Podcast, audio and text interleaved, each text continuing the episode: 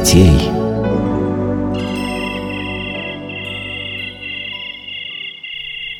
Как много на небе звезд. Интересно, сколько их? Миллион или миллиард? Ты что, их больше. Им нет числа, потому что их бесконечно много. Если их бесконечно много, то как же они умещаются на небе? А небо тоже бесконечное. Как это бесконечное? Ведь у всего есть конец. А где конец у неба? Вот представь, что ты будешь лететь все время вверх и вверх. Ты же сможешь лететь так бесконечно. А вдруг я долечу до конца? А что там может быть в конце? Ну, какая-нибудь стена. Хорошо. Предположим, ты долетишь до стены. А что за стеной? Опять небо. Это Вселенная, и она бесконечна. Это трудно себе представить. Смотрите, вон звезда летит. Интересно, если идти за этой звездой, то куда придешь? В Египет. Это же самолет. А почему в Египет? А мы с мамой туда летали отдыхать в начале этого лета. Дети, уже поздно. Давайте готовиться ко сну. Мам, а можно мы еще посидим, посмотрим на звезды? Мама Максима, наверное, беспокоится. Ведь уже очень поздно. А давай мы ей позвоним и попросим, чтобы Максим у нас переночевал. Давай, Макс. Я не против.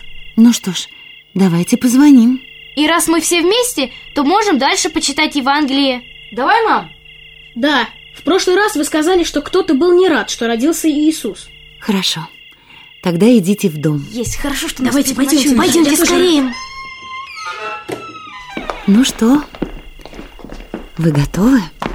Готовы. Тогда слушайте. Вскоре после того, как святое семейство отправилось из Иерусалима в Вифлеем, в столицу Иудейского царства пришли мудрецы из Персии. В Иерусалим? Да, в Иерусалим.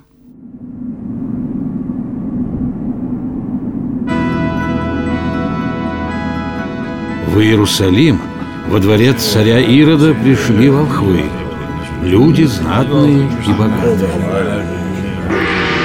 Великий царь! Вели сказать, Что там еще? из Персии прибыли знатные вельможи и хотят видеть царя иудейского. Вот как?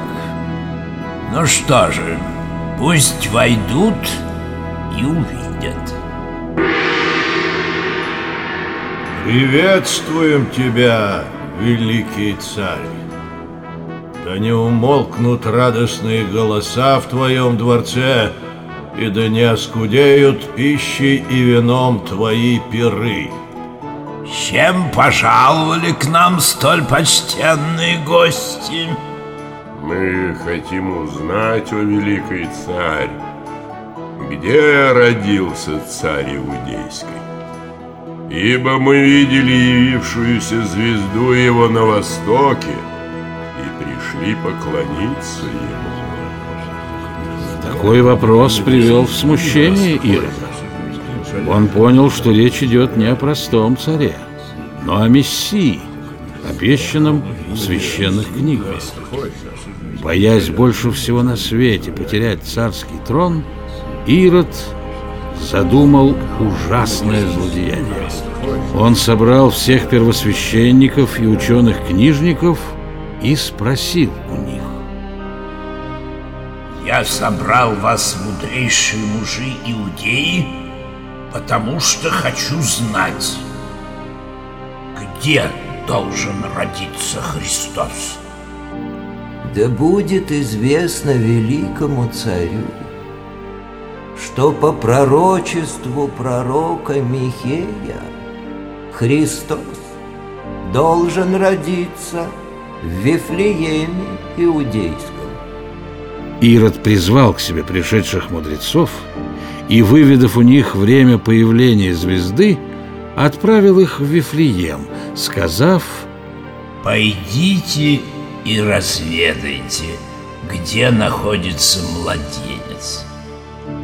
И когда найдете, известите об этом меня, чтобы и мне пойти поклониться ему. Мудрецы, послушавшись царя, пошли.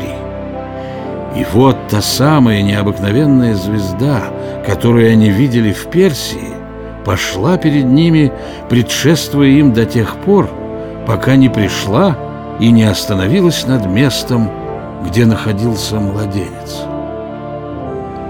Великою радостью возрадовались мудрецы и, войдя в пещеру, увидели младенца с его матерью, Девой Марией. Из благоговения перед Христом они пали на колени и поклонились ему до земли.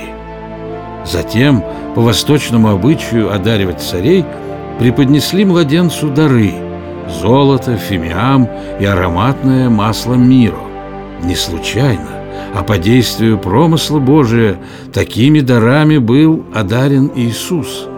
Золото указывало в нем царя, фимиам Бога, а миро – человека, который должен принять смерть.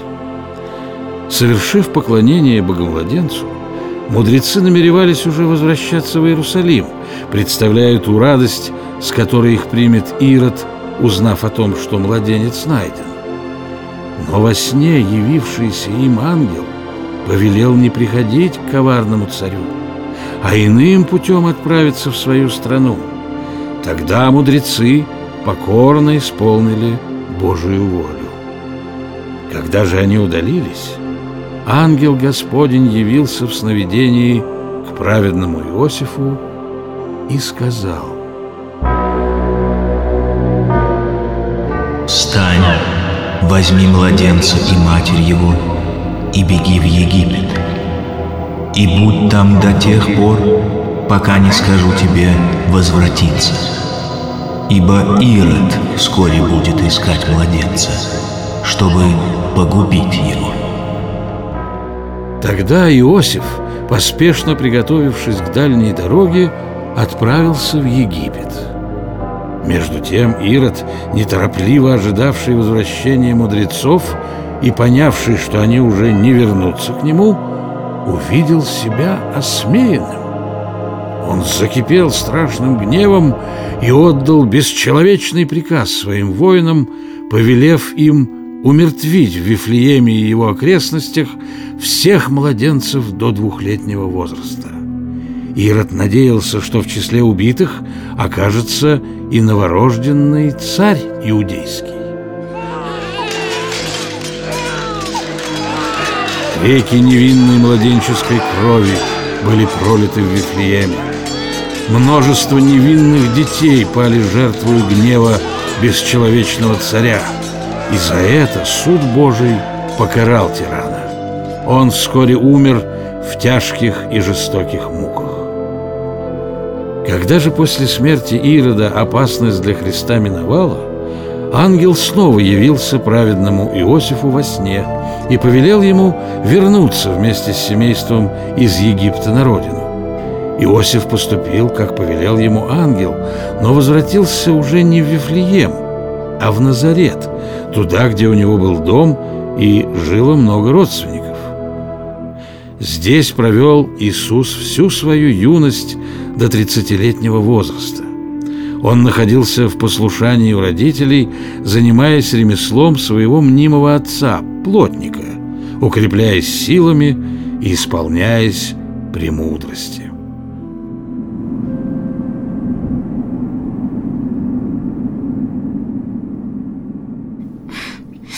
Как жалко этих младенцев. Да я бы этого Ирода... И я бы тоже, его надо было самого зарубить. Ну, наши мужчины разошлись.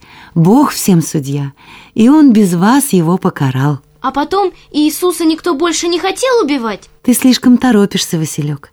В следующий раз мы почитаем о юности Христа.